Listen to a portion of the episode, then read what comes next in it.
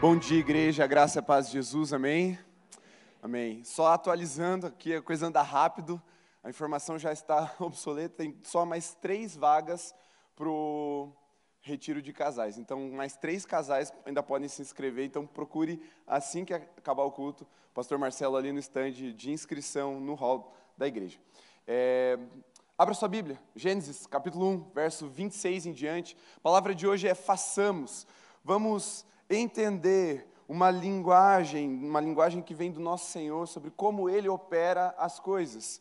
E se entendemos que Deus quer fazer algo poderoso na nossa cidade, na nossa igreja, na nossa família, nós precisamos entender como Deus quer fazer essas coisas, para nós sermos incluídos nessa obra, para termos o privilégio de fazer parte daquilo que Deus está fazendo no mundo.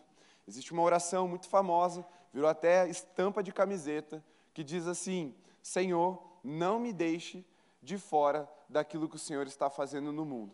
E para nós não ficarmos de fora daquilo que o Senhor está fazendo no mundo, vamos entender qual é a linguagem de Deus, qual é a forma de Deus e principalmente os dois primeiros passos. Porque muitas vezes a gente pensa assim, poxa, eu até quero, eu entendo que Deus está fazendo algo, que Deus tem um jeito de fazer as coisas, que Ele quer me incluir, mas eu não consigo sair da onde eu estou para onde Deus quer que eu esteja. Eu não consigo transicionar. E a mensagem de hoje é simples, mas com dois passos práticos para nós, como igreja, entendermos como nós vamos fazer aquilo que Deus espera de nós.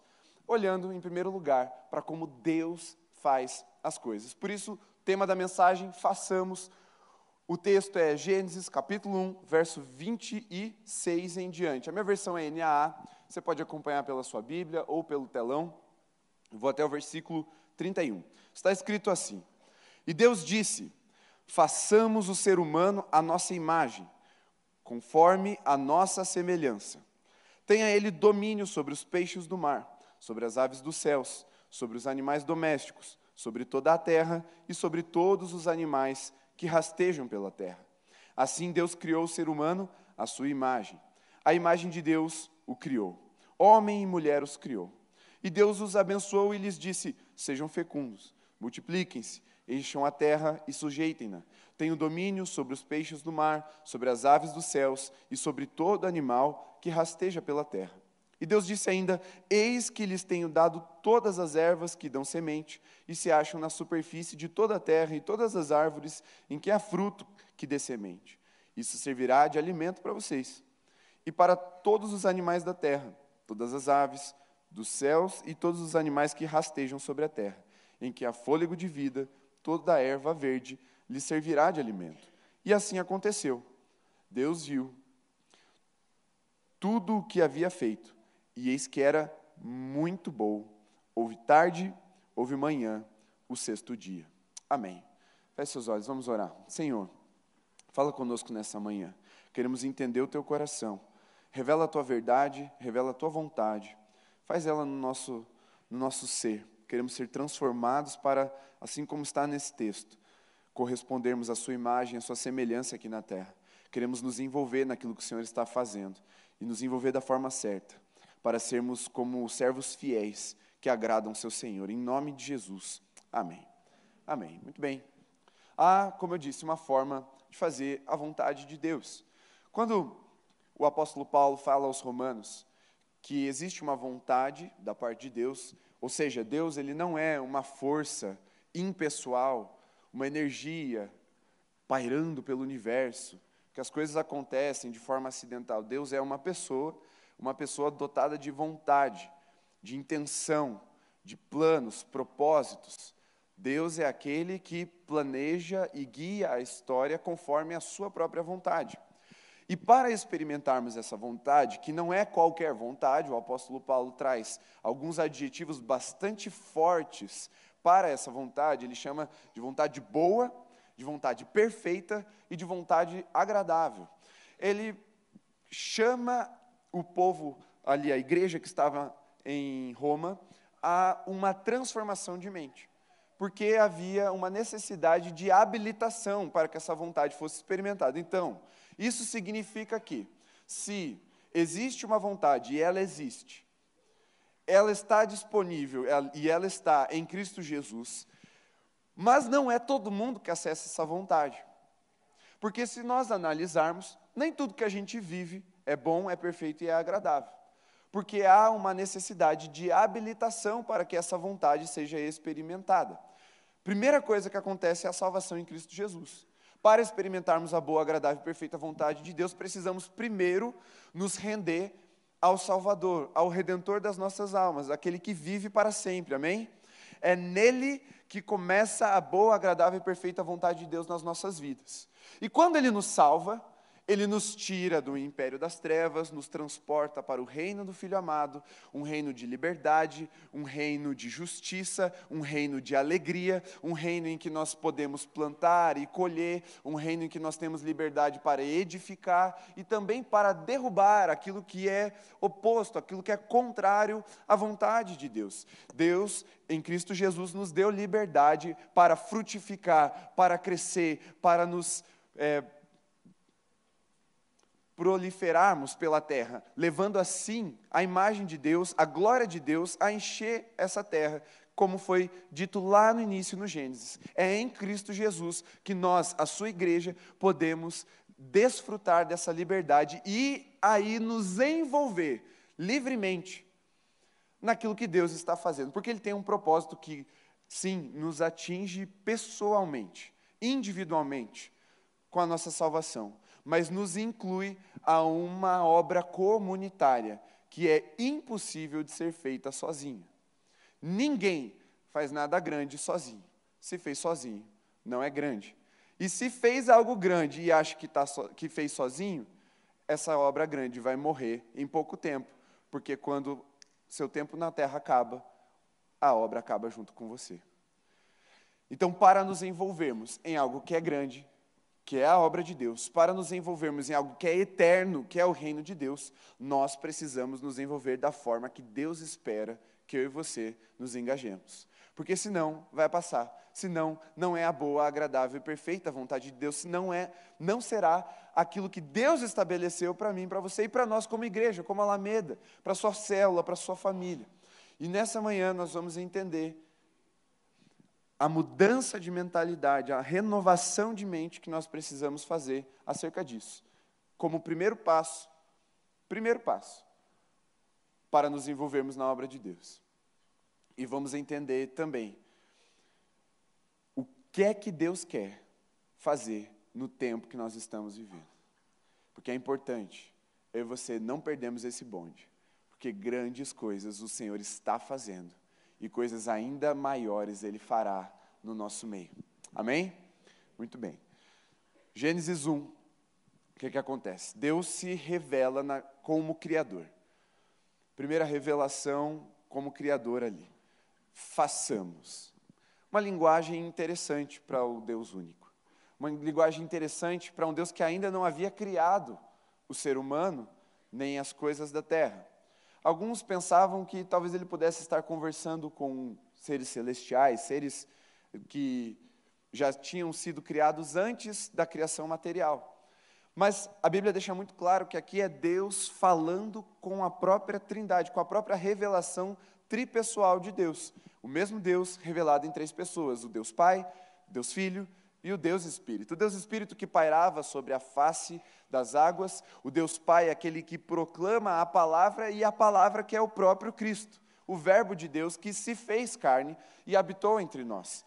Então, ali, quando Deus começa a fazer as coisas, quando Deus começa a gerar, quando Deus começa a criar, ele faz isso de uma forma comunitária, de uma forma coletiva. Nem Deus, que é o único que é poderoso para fazer qualquer coisa sozinho, fez as coisas de uma forma sozinho. Ele fez junto com Deus Filho, com Deus Espírito, porque a forma de Deus se manifestar é uma forma familiar, é uma forma comunitária. E se Deus criou todas as coisas, estabeleceu as coisas como elas são e nos deu um objetivo, um propósito dessa forma, nós não podemos de forma alguma cair na tentação de pensar que podemos nos envolver de forma individual. Ah, não, é eu e Deus e acabou. E eu vou ficar aqui do meu jeito, sozinho. Não, minha fé é eu e Jesus aqui e acabou. Não. Há uma forma correta de nós nos envolvermos nessa obra. E perceba que a linguagem, ela é proposital.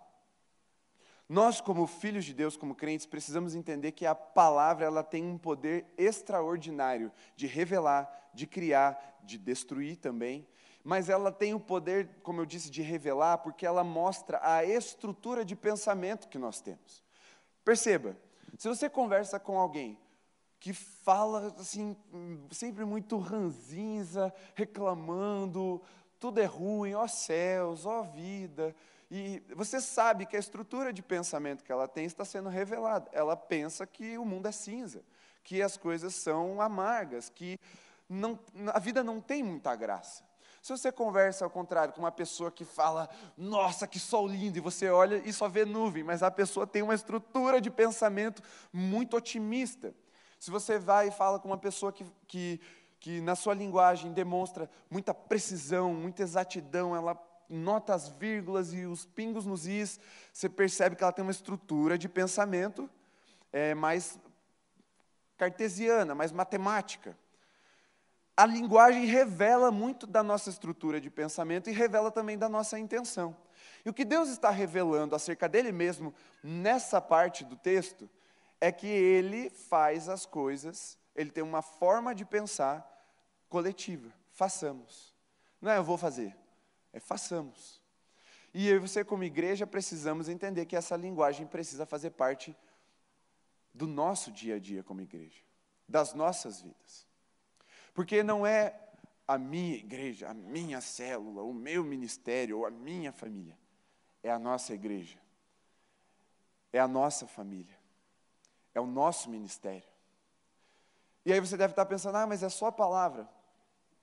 Pois não. Primeiro passo comece mudando a sua linguagem.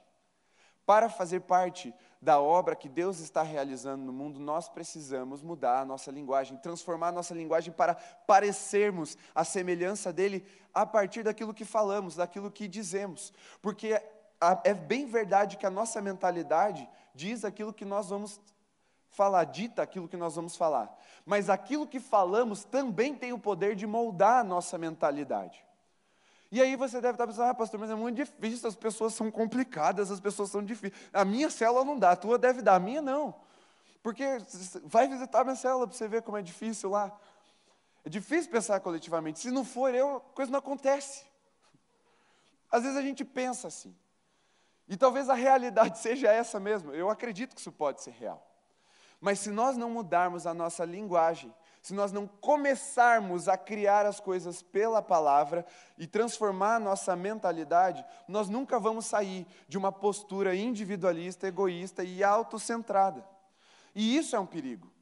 É um perigo grave.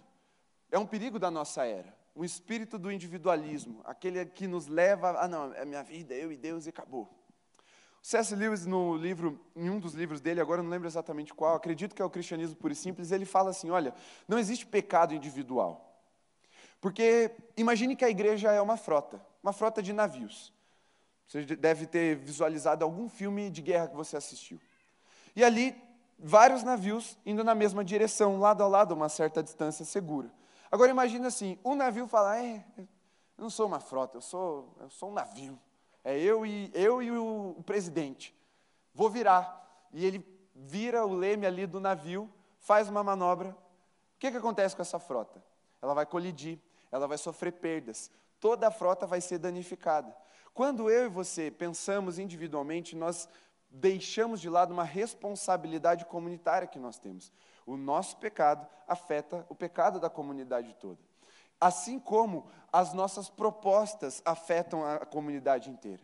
Se eu vivo para mim mesmo, pensando em mim mesmo e executando as coisas só em mim mesmo, eu não abençoo a comunidade, pelo contrário, eu crio uma tensão. Porque quando está todo mundo alinhado na mesma linguagem, indo para a mesma direção, e eu me coloco como contrário, não, eu vou do meu jeito mesmo, meu jeito é melhor que o de todo mundo, e eu vou fazer desse jeito e pronto, eu crio uma tensão dentro da relação comunitária, dentro do corpo de Cristo.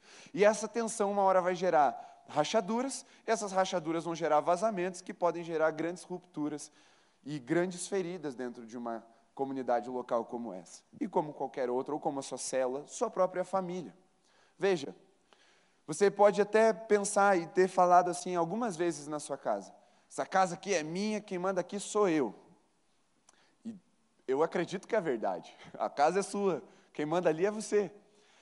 Mas você não está edificando uma casa só para você. Você tem um marido ou uma esposa, você talvez tenha filhos.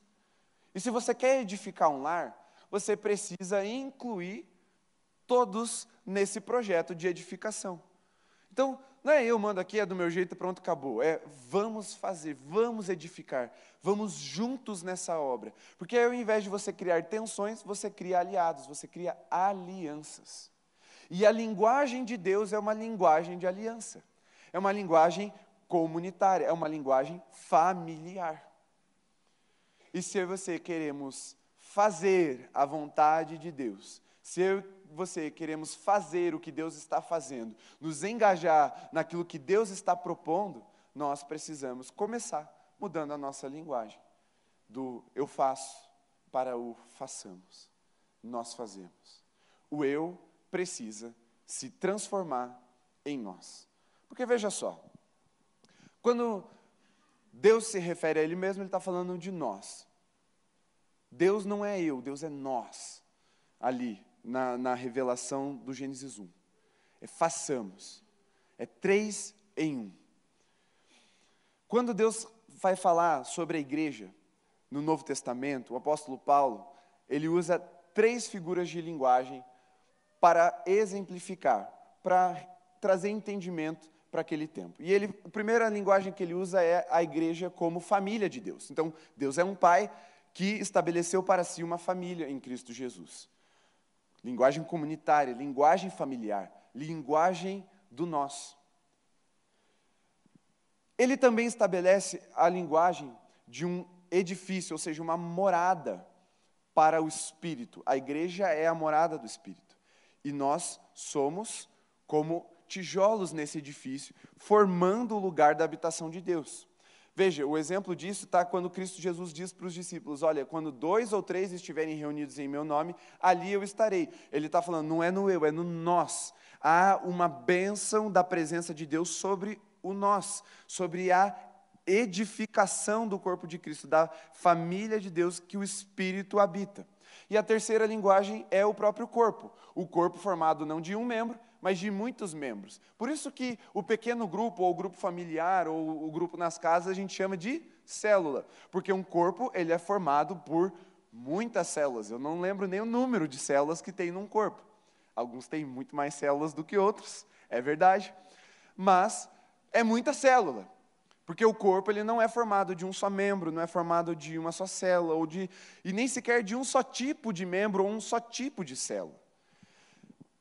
E essas três linguagens mostram que o corpo de Deus, a família de Deus, a, o edifício de Deus para a habitação, para a morada do Espírito de Deus, é uma linguagem comunitária, ela parte de uma linguagem comunitária, para que nós entendamos esse papel como um corpo, em uma unidade perfeita, e não como indivíduos buscando suas próprias necessidades serem supridas ou seus próprias, suas próprias intenções e vontades se realizarem. A primeira transformação está na linguagem, porque a linguagem transforma a mentalidade. A linguagem transforma o nosso modo de pensar. Quando nós conversamos com as pessoas, nós revelamos muito mais do que a literalidade daquilo que está sendo dito. Quando Deus diz façamos, Ele revela: eu sou nós. Eu estou aqui como pai, como filho, como espírito, realizando a criação. Agora, se a gente seguir o texto, em Gênesis 2, há uma outra perspectiva do relato da criação do homem e da mulher. No Gênesis 1, a gente vê ali: homem e mulher os criou, a imagem de Deus os criou. Beleza, ponto. No capítulo 2, nós vemos uma outra perspectiva mais detalhada, mais aproximada da forma que Deus criou o homem e a mulher. E ele diz que criou o homem depois de, contemplando toda a criação, perceber que de bom, bom, bom, bom, hum, não é bom que o homem esteja só. Percebendo que não era bom que o homem estivesse só, Deus então cria a mulher. E aí não era mais bom, agora era muito bom. Não era mais bom, parece que eu estou falando que era mais. Não, veja. Não é, Deus não diz bom de novo. Deus diz então muito bom. Ele coloca ali um aditivo de intensidade. É muito bom, muito bom o que eu fiz. Então, de toda a criação, que era boa, há algo muito bom, depois de Deus ter percebido algo que não era bom: a solidão. A solidão é algo que nem precisa do pecado para ser ruim. Veja, primeira coisa negativa destacada no Gênesis é antes do pecado e a solidão. E solidão, preste bem atenção, não tem a ver com presença. Vejamos só a realidade que Adão estava vivendo ali. Adão tinha a presença de Deus. Tinha ou não tinha? De forma plena. Deus, todos os dias, tinha tempo de comunhão com Adão. Então não era falta de presença. Ah, você deve pensar então, ah, é porque Adão não tinha o que fazer. Mentira. Tinha sim. Adão tinha uma missão taxonômica de catalogar todos os animais, botar crachá no leão, botar crachá no urso, botar crachá no lagarto e dar o nome para os animais. Adão tinha a missão de cultivar o jardim. Adão tinha trabalho. Então não era falta do que fazer. Solidão não é ociosidade, não é falta do que fazer também. O que é que o texto destaca para nós acerca da solidão de Adão? É falta de correspondência. Veja o progresso da criação. Deus começa criando e ele estabelece o domínio do homem sobre toda a criação, sobre todos os animais, todos os seres que tinham ali. Adão estava acima em autoridade de toda a criação material, todos os animais ali, o próprio jardim, as ervas e tal, as sementes, os frutos. Adão tinha autoridade sobre isso. Adão se relacionava com Deus, mas Deus é a autoridade sobre Adão. Era a autoridade sobre Adão, continua sendo sobre todos nós, mas e sempre vai ser. Talvez, não sei, a Bíblia não relata, por especulação aqui. Talvez os seres celestiais visitassem o jardim, não sei. É, pode ser, pode ser, pode ser, não sei. Se eles visitassem, ainda assim não haveria correspondência, porque em termos de autoridade eles estariam acima ali. Adão estava só porque não havia correspondência. Tinha presença, tinha trabalho, ele não estava ocioso, mas não tinha correspondência, alguém idôneo para que ele se relacionasse. E se ele for, for para que ele cumprisse a vontade de Deus, no façamos, ele precisava de alguém idôneo para fazer junto dele. E a linguagem ali usada mostra que Deus tinha o desejo de que toda essa promessa, todo esse decreto de Deus sobre o homem fosse realizado não como indivíduo, mas como família, como coletividade, como de forma comunitária, como um corpo, em unidade, mas não em individualidade. E a falta de correspondência é o que oprime muitas vezes o nosso coração na obra de Deus. Porque, vamos lá, Ninguém aqui está sozinho. Você pode até estar tá sentado sem ninguém na cadeira do seu lado, mas sozinho você não está. Você está perto de outras pessoas, você está no ambiente aqui com algumas centenas de pessoas. Está, você não está sozinho. Tem gente aqui. Mas ainda assim, tem gente que vem à igreja em ambientes cheios como esse e voltam para casa com o mesmo sentimento de solidão que às vezes é só um sentimento e você não precisa necessariamente acreditar nesse sentimento, mas às vezes ele é real. Às vezes não é só um sentimento te enganando, às vezes você de fato está só. Não porque falta presença, não porque falta o que fazer. Às vezes até você se relaciona com outras pessoas, mas não de forma correspondente. Você deve pensar, puxa, eu tenho lá 20 funcionários na minha empresa mas você é o patrão e não tem outro patrão com você. Falta correspondência. Você pode estar, ah, não, mas eu tenho, sei lá, eu tenho várias pessoas na minha célula. E eu até peço oração para eles. Mas se na célula você não encontrar alguém que te corresponda, você vai continuar se sentindo sozinho. Sabe aquela pessoa que entende o seu coração, que vai olhar para você e vai falar assim: Eu sei que você está passando. É esse tipo de correspondência que nós precisamos encontrar na, na obra do Senhor, no corpo do Senhor. E é por isso que existem tantas pessoas diferentes aqui, de tantas histórias diferentes, origens diferentes, destinos diferentes também. Porque no corpo de Cristo há espaço para essas diferentes manifestações de identidade, contanto que todos sejam filhos de Deus. Mas o importante é nós procurarmos correspondência. É por isso que você não vai se dar bem com todo mundo, no sentido de assim, aprofundar. Estou falando nem de sair rusga, atrito, problema, não é isso. Sabe quando você conversa, conversa, conversa e não vai mais no além, não vai para o profundo? Não é um problema com você ou com a pessoa necessariamente. Às vezes é, mas não necessariamente. Às vezes é porque não há correspondência. Você precisa buscar, na hora de fazer a vontade de Deus, idoneidade, correspondência. Não adianta só você ter uma equipe se não há correspondência, se não há alguém para caminhar ao seu lado. Porque nós, enquanto filhos de Deus, precisamos desse caminhar lado a lado. Porque podemos até começar com a linguagem correta, mas se nós não encontrarmos correspondência, nós vamos nos cansar, nós vamos nos desgastar, vamos nos sobrecarregar e vamos parar, vamos desistir. Porque é só o idôneo que vai te cutucar na costela e vai falar assim: vamos continuar, persevera, não desiste, vamos além. E a linguagem, a correspondência precisam ser encontradas também, não só na igreja, mas também dentro de casa. Muitas vezes você fala assim: ah, mas eu assisti um filme com meu filho, com a minha filha, eu fui no cinema, mas você conversou, teve o olho no olho, aquele tempo de descortinar a alma do seu filho, da sua filha. É essa correspondência que o seu filho pode estar procurando. E muitas vezes ele chega e fala: ah, Mas eu estou me sentindo sozinho em casa. Mas você é um pai presente, você é uma mãe presente. Porque não é sobre presença, a solidão é sobre correspondência. Tem gente que às vezes passa muito tempo sozinho em termos de presença. Mas quando encontra a correspondência, aquilo vem como um alívio, vem como um refrigério na alma, vem quase como que um sopro sobrenatural de Deus. Porque a correspondência é como Deus nos criou para vivermos, em correspondência. É por isso que não é bom que o homem esteja só.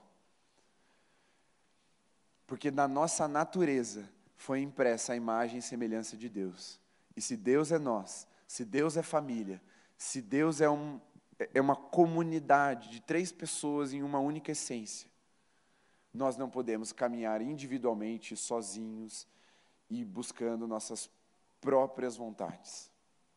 Veja, Deus está fazendo algo e Ele nos dá a oportunidade, o privilégio, Ele nos abre um convite para nos assentarmos à mesa com Ele e fazermos junto, nos engajarmos, nos acoplarmos a essa unidade e realizar isso junto dele.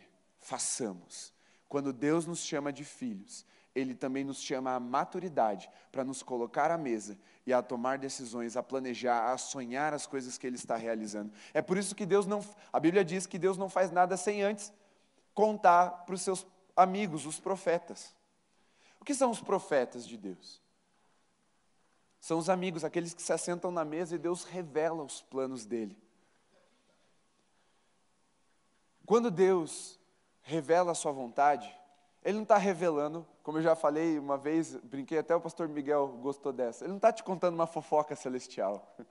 Não é, não é para você, uh, fiquei sabendo de um negócio que está rolando no céu. Não. É porque Ele tem a intenção de te trazer para junto dele e fazer a vontade dele junto dele.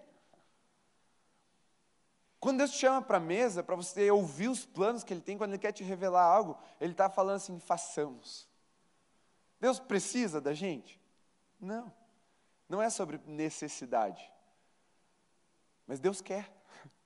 E eu não vou discutir, eu vou é me engajar.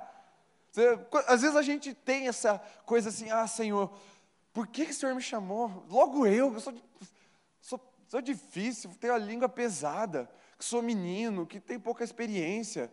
Logo eu que, que falo errado, que não tenho estudo. Logo eu que tenho estudo demais e ninguém gosta de mim, sou chato. Logo, Deus está te dando a oportunidade de sentar na mesa com Ele e ouvir dos lábios do Senhor, façamos, se engajando em algo que vai durar para sempre. Para sempre. E essa é uma palavra para nos resgatar da nossa individualidade egoísta. Não é o quanto eu vou me beneficiar, é o quanto o nome de Jesus vai ser exaltado nas nações.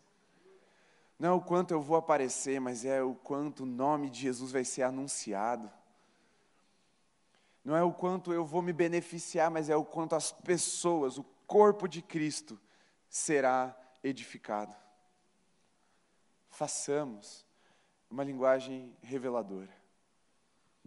E a nossa mentalidade precisa, precisa mudar. Então comece pela linguagem, comece pela vigiando a sua fala, vigiando aquilo que você diz. Não porque de forma mágica você fala e a coisa brota, ou desbrota, ou morre. Não. Mas porque a revelação da mentalidade está ali. E a, o molde, a transformação também. Veja, a Bíblia traz uma lógica. Paulo, em Romanos também, Romanos 10, verso 11, se eu não me engano, que ele fala assim, ó, quem, como que eles vão crer se não há quem pregue? Como haverá quem pregue se não há quem envie? Então Paulo está trazendo assim um, uma lógica de entendimento. A mesma coisa aqui. Como que nós vamos ter a mente transformada se nós não mudarmos a nossa linguagem? Como que nós vamos passar a nos mover em correspondência, em unidade, fazendo como um corpo a vontade de Deus, se nós não começarmos? O primeiro passo que desencadeia todos os outros. Parece pequeno, mas não despreze os pequenos começos. Comece pela, pela sua casa mesmo, sua família. Você tem um objetivo, inclua os demais. Ou sei lá, o teu objetivo é trocar o carro, vamos falar de uma coisa mais simples. Trocar o carro. Conta para os seus filhos que você quer trocar o carro. E aí eles vão entender por que você vai dizer não para o Mac todo dia. E aí você vai falar, filho, ó, você não vai comer Mac hoje, você vai comer o miojo. Mas você também vai andar no carro depois. Incluiu. É linguagem, traz para perto. Gera correspondência. Gera esse senso de pertencimento. Porque é isso que Jesus fez comigo e com você. Ele nos incluiu naquilo que ele estava fazendo. Jesus precisava de 12 discípulos? Não. Ele quis fazer com 12 discípulos? Sim. E ele fez, por quê? Porque ele não queria que parasse nele. Veja, é grande a obra que eu tenho para realizar. Então não vai ficar só comigo. De mim vai para 12, que vai para 140, que vai subir para 500, que vai subir para milhares, que vai subir para milhões. E hoje somos bilhões. E contando para a glória de Jesus.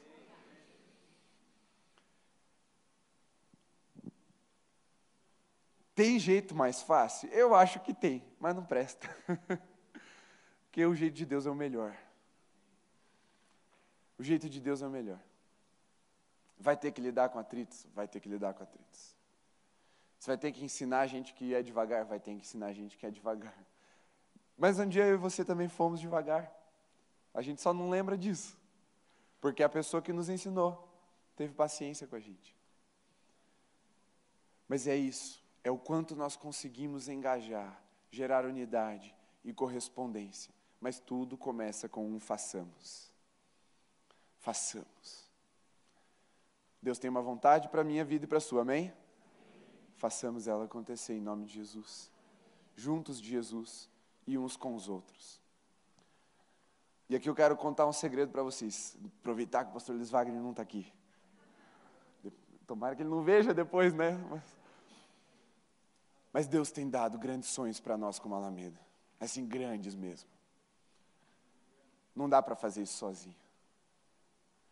Então, façamos isso acontecer. Aquilo que Jesus tem dito acerca de nós, como igreja, como corpo, como uma família espiritual, são coisas grandes. A primeira tentação é: será que dá? Aí eu vejo, poxa, eu estou pensando sozinho se eu consigo fazer isso. Não consigo. Mas eu lembro de vocês. Aí eu falo, dá. Façamos a vontade de Deus acontecer. Façamos os sonhos de Deus para nós se realizarem. Façamos os projetos familiares acontecerem. Façamos a nossa célula multiplicar. Talvez você, líder de célula, está desanimado. Ah, difícil multiplicar a célula, né, pastor? É, se você está tentando fazer isso sozinho. Se você acha que é você que tem que levar todo mundo para a célula de visitante e cuidar de todo mundo sozinho. Mas se você chamar todo mundo que está lá há algum tempo já, já está consolidado na célula, fala assim, cara, eu preciso de você, você vai cuidar de uma pessoa só para mim, mas é toda semana, você vai cuidar. Vai mandar mensagem, vai orar junto, vai se dedicar em oração e mandar versículos, ministrar devocional, vai chamar para sair uma pessoa. Mas aí você chega para a sua célula e fala: olha, façamos a célula acontecer. Não sou só eu que sou líder, façamos.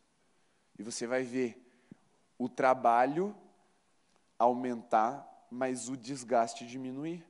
O trabalho realizado aumentar, tá? Não o trabalho sobre você, o trabalho realizado aumentar e o desgaste diminuir. Porque a célula não é feita para uma pessoa liderar. A célula é feita para fazermos o corpo de Cristo crescer. É unidade, é em comunidade. Então a missão de vocês, celulares, é nessa semana, quando vocês forem para as casas, chegar e falar para o seu líder: estamos juntos, vamos fazer esse negócio acontecer. Porque Deus quer, Ele já te abençoou, o Espírito já te encheu, Ele já te deu dons, agora você precisa fazer acontecer. Ai, mas é da vontade, se for da vontade de Deus. É claro que é se for da vontade de Deus. Se não for da vontade de Deus, ele vai te parar. Mas eu creio que ele já disse que é da vontade dele. Então faça. Faça acontecer junto com o seu líder. Chega nos seus filhos, na sua esposa, no seu marido e fala: vamos fazer acontecer. Vamos edificar um lar para a glória de Jesus. Uma família que revele a imagem e a semelhança do Deus que nos criou e nos projetou. Vamos estabelecer um objetivo, não é meta por meta, ah, viramos o ano, vamos, vamos esperar janeiro, daí a gente começa. Não, é propósito de Deus, é vontade que é boa, agradável e perfeita. Habilite-se para viver essa vontade, é façamos, é em comunidade, é em corpo, é em unidade, é como família. Eu estou repetindo bastante para você não esquecer disso, porque é muito importante. Façamos.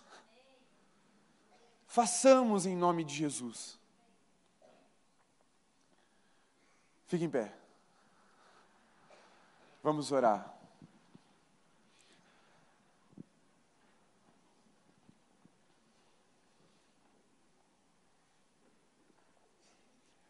Só tem uma coisa que eu quero orar com você aqui na frente. E eu vou pedir que você Seja rápido quando eu chamar, se é essa a sua realidade, eu quero orar por você. E nós vamos, como igreja, orar por você. Se você tem se sentido sozinho, solitário no sentido de falta de correspondência, aí você deixa o seu lugar agora e vem aqui à frente para nós orarmos. Você está se sentindo sozinho, sem correspondência em casa, ou aqui na igreja, ou na sua cela, no seu ministério, enfim. Se você tem esse sentimento de solidão, a gente quer orar por você. Porque, deixa eu te dizer uma coisa: orar sozinho não vai resolver o seu sentimento de solidão. Porque pode até aplacar o seu sentimento, mas a solidão se resolve com correspondência. E aí você precisa que alguém ore por você. É com oração, mas não é oração sozinho, é oração de alguém orando por você. Então, se você tem se sentido assim, deixe seu lugar e venha aqui à frente para nós orarmos juntos, sem medo, sem resistência. Permita-se ser ministrado pelo corpo, pela comunidade. Se a caminhada está mais pesada assim, você fala: puxa vida, é difícil isso aqui. Deus está falando coisas para mim, mas eu não consigo fazer. É o que você está sentindo sozinho, sem correspondência, pode vir para a gente orar junto. Às vezes você tem em casa, não, não vai ofender seu marido ou sua esposa você vir. Mas às vezes você está sentindo isso na empresa, no ministério, na igreja, na célula. A gente quer orar por você. Para que o sentimento seja assim aplacado, mas a realidade também seja transformada. Você precisa de correspondência. A sua responsabilidade é mudar a sua linguagem e a sua mentalidade. Mas a nossa é te abraçar e te acolher. É caminhar do seu lado. É caminhar contigo, correspondendo. Preciso de mais gente. Podem vir orar com eles aqui. Cefra.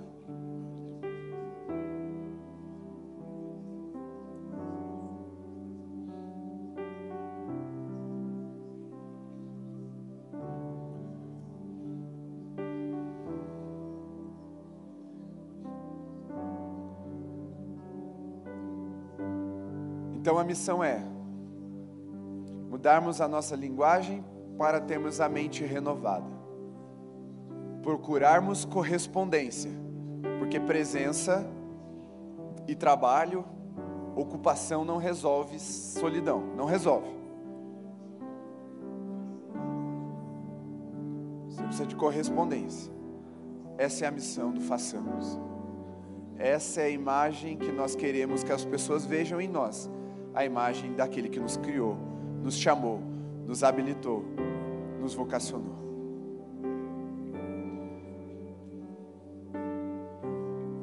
Senhor, vai gerando correspondência aqui na sua casa, nesse meio, entre nós, os irmãos, os filhos do Senhor. Todo sentimento de solidão, que ele seja agora minimizado, para que decisões possam ser tomadas diante do Senhor, de procurar e encontrar correspondente. Não fomos criados para andar só. Por isso, em nome de Jesus, Senhor, usa-nos como corpo, como igreja, como família espiritual para acolher aqueles que estão só, aqueles que vêm dominados e oprimidos pelo sentimento da solidão. Que se antes do pecado não era boa, imagina agora, Senhor Liberta-nos da solidão, gerando correspondência, encontrando idoneidade. Faz isso, Senhor, nos teus filhos, revitalizando, reavivando o propósito, a missão, a obra, os sonhos do Senhor na vida deles. Que em nome de Jesus, Pai, nós como igreja, nos encontremos no lugar da correspondência para com o Senhor não queremos só te ouvir, queremos te corresponder. Queremos fazer de acordo com a tua vontade e de acordo com o teu jeito de fazer. Abrimos mão do nosso jeito, abrimos mão dos nossos benefícios, abrimos mão da nossa autopromoção, do nosso, dos nossos individualismos para fazer de forma coletiva, comunitária, como corpo, em unidade, para glorificar o teu nome, para revelar a grandeza do nosso Senhor. Porque nada do que o Senhor nos pediu para fazer é pequeno que possa ser feito sozinho. Não, nós queremos revelar a tua glória, a tua grandeza, a tua majestade nesse, nesse movimento comunitário, familiar do façamos. Abençoa as casas com a unidade e a correspondência do Senhor. Abençoa as células na unidade e na correspondência do Senhor. Abençoa essa igreja na unidade e na correspondência do Senhor. Porque sim, o Senhor nos deu um novo pastor, com ele vieram novos sonhos, mas é para nós, nós realizarmos os sonhos do Senhor, junto com o teu Espírito e todo o poder que nos foi dado. Por isso, em nome de Jesus, Senhor, não nos deixe de fora daquilo que o Senhor está fazendo no mundo. Em nome de Jesus. Amém, Senhor. Amém? Amém. Deus abençoe vocês que estão aqui à frente já troca o contato, marca um café. Vou pedir que a igreja se sente por um instante. Vocês podem voltar para os seus lugares.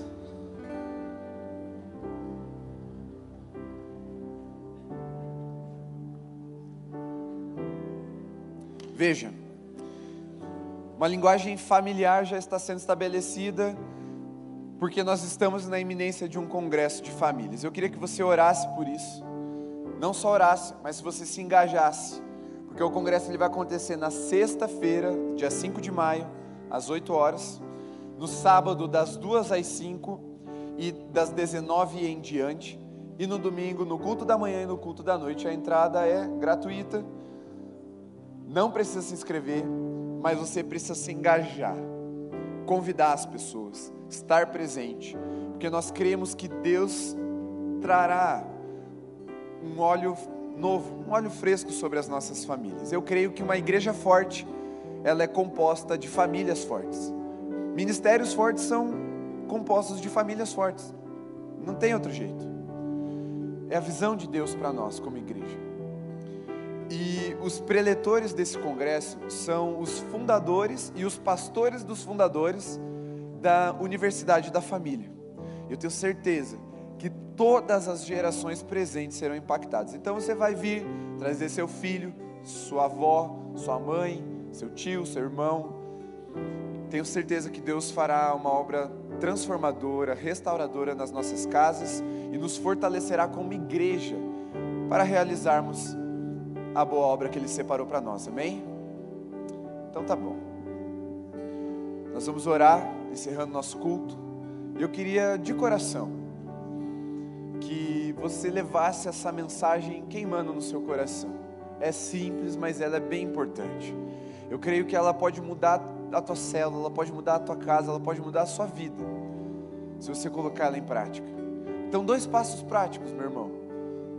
Muda a sua linguagem para mudar a mentalidade. E procure correspondência para você não ficar fazendo as coisas sozinho. Para que haja legado, para que haja continuidade, para que haja expansão, crescimento mesmo. Amém? Então tá bom. Pela última vez, então, é, coloque-se em pé para nós nos despedirmos. Faz assim, como um ato de quem recebe que o amor de Deus, o nosso Pai, que a graça redentora de Jesus e que a comunhão do Espírito Santo seja sobre você, sobre sua casa, sua família e toda a igreja de Jesus espalhada por toda a terra hoje e até que Ele venha nos buscar. Amém. Amém? Dê abraço aí mais cinco, seis pessoas, convida para almoçar na sua casa, chama para um café, chama para o culto da noite e vão na paz do nosso Senhor Jesus.